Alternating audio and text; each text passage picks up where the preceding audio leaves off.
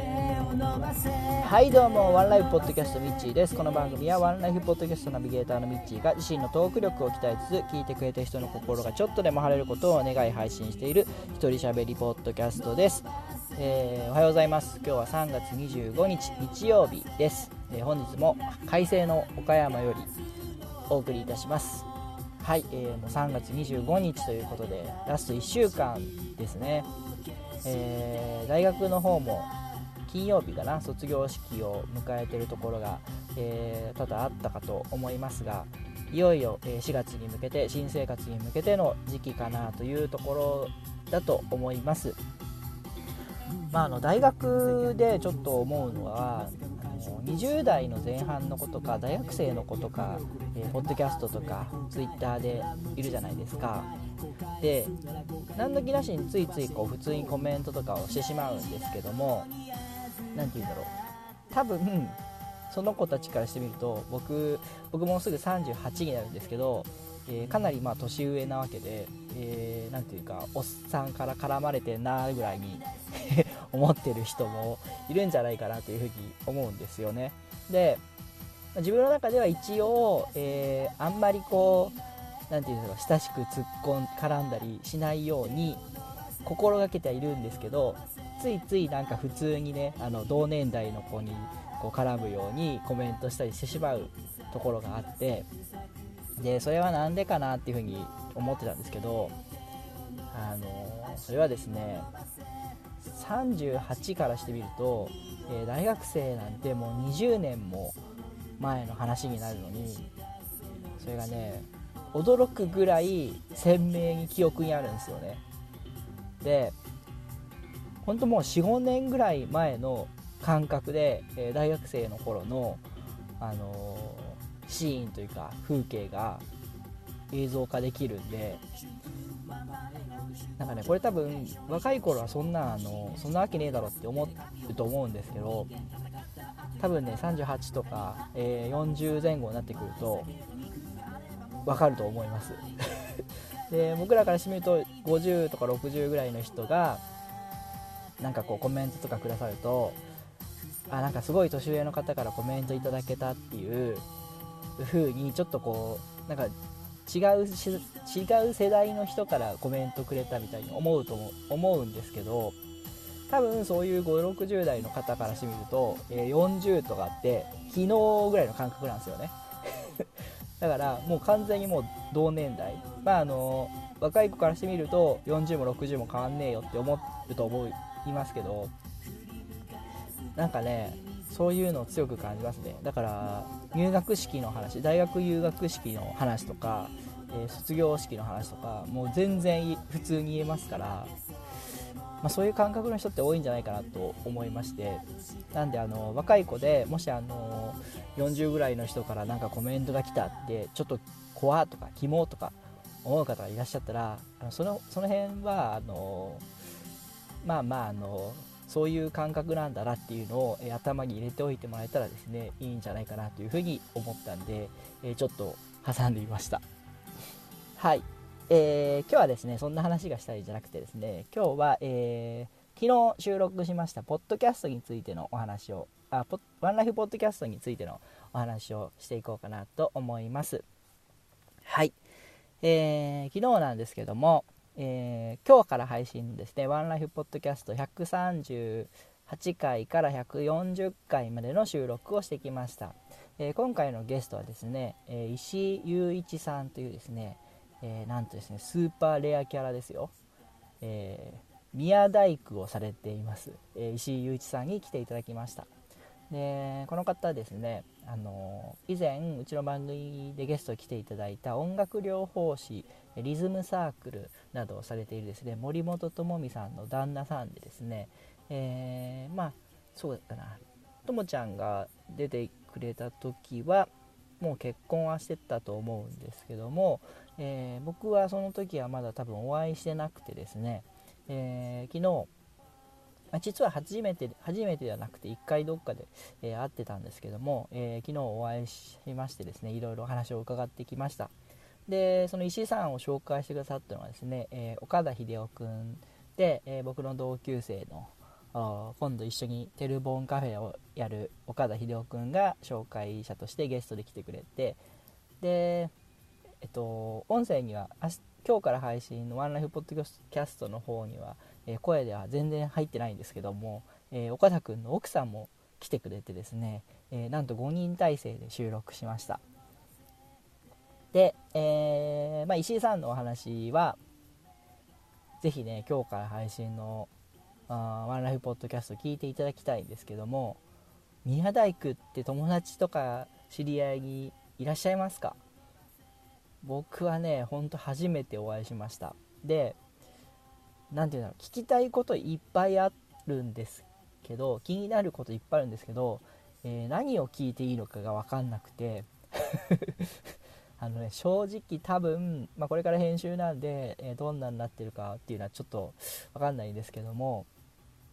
うーん多分ね全然うまいこと聞けてなくてもうなんかこう気持ちばっかり焦ってというか、えー、こんなレアキャラ出してしまったっていうこうなんかねワクワク感というかドキドキ感で、え、いっぱいいっぱいになってですね、え、まともなインタビューになってないかなというふうに思います。まあまあ編集の方でなんとかこうねうまいことできたらいいなというふうには思ってるんですけど。で今日が、えー、第1回現在編の配信で次がですね4月1日が僕がちょっと、えー、テレボンカフェのイベントがありますので、えー、31の土曜日に第2回、え第139回か過去編の方を配信いたします。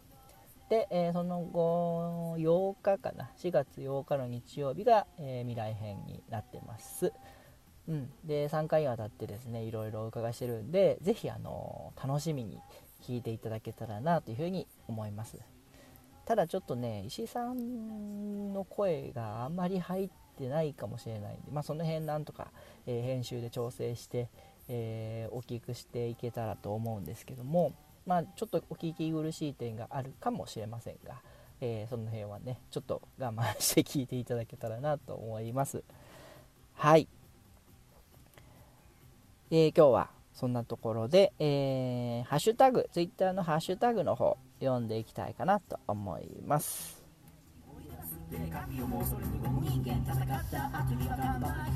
はい、えー、ハッシュタグワンライブでツイッターの方にいただきました。あのなんかですね、やっぱ、くださいって言ったら皆さんくださるんですね。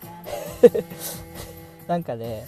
コメントも含めていっぱいいただけて、えーちょっとどうしようと思ってるところはあるんですけどもとりあえず、えー、ハッシュタグワンライブでいただいたのが、えー、コンビニエンスなチキンたちの宮田さん、宮ちゃん、宮さんからいただきました。えー、おテレボン企画やります。鹿児島を代表します。あれなら長崎の弟にもやらせます。といただきました。えー、テルボンを使って、全国一斉同時テルボンまあ、テルボンを同じ日の同じ時間帯に、え全国の観光地と一緒に撮って、えー、アップしようみたいな企画を考えたんですけどそれに対しての、え反応いただきました。鹿児島はですね桜島ですよね。桜島をバックにテルボンを撮っていただけたら嬉しいかなと思って、え鹿児島県代表はあの皆さんにお願いすることにしました。はい、これで2人目ゲットです。えー、全国の皆さん、ぜひですね これ、どこまで全国を広げるかっていうのもあるんですけども、えー、コメントいただけたらですね、あの今後のことをやっていこうかなと思いますんで。で、えっ、ー、と、アマンさんの方から、えー、テルボンの日を作って、その日にやりましょうっていう風に、えー、コメントいただいたんですけども、